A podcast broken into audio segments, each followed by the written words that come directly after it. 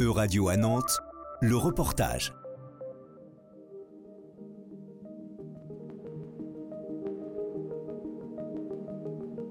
Le festival Scopiton, dédié aux arts numériques, c'était la semaine dernière à Nantes. Euradio, partenaire du festival, revient sur les performances de cette édition 2022, la 20e déjà. Et cette année, le château des Ducs de Bretagne s'est transformé plusieurs soirs de suite.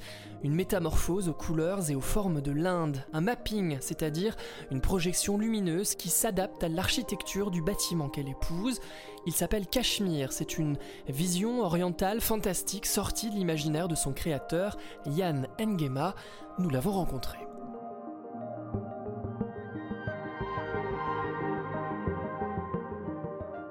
Je suis artiste digital. Je travaille avec l'outil informatique depuis 25-30 ans maintenant. Mon outil de travail, c'est vraiment le, code informatique.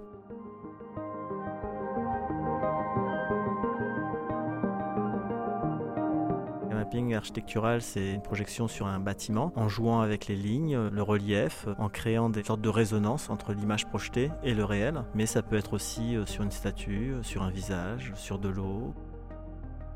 Il faut euh, que ce qu'on a créé, une fois projeté, épouse parfaitement le réel.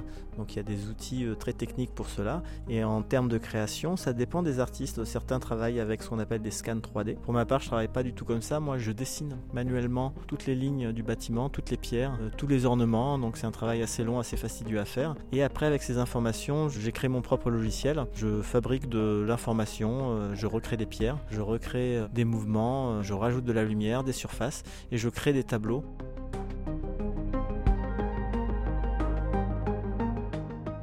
Quand on m'a proposé de réaliser ce mapping, on a trouvé ça intéressant euh, de travailler justement sur la culture indienne.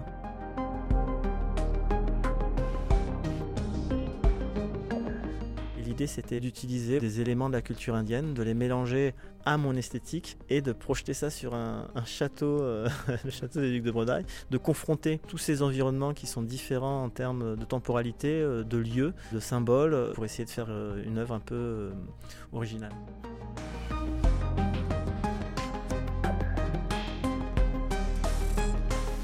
Voilà pour Cachemire et vous entendiez la musique Zero Gravity qui accompagnait la performance.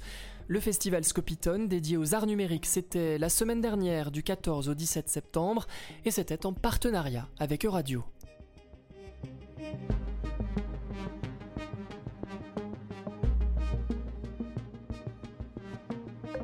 C'était un reportage de radio à Nantes, à retrouver sur euradio.fr.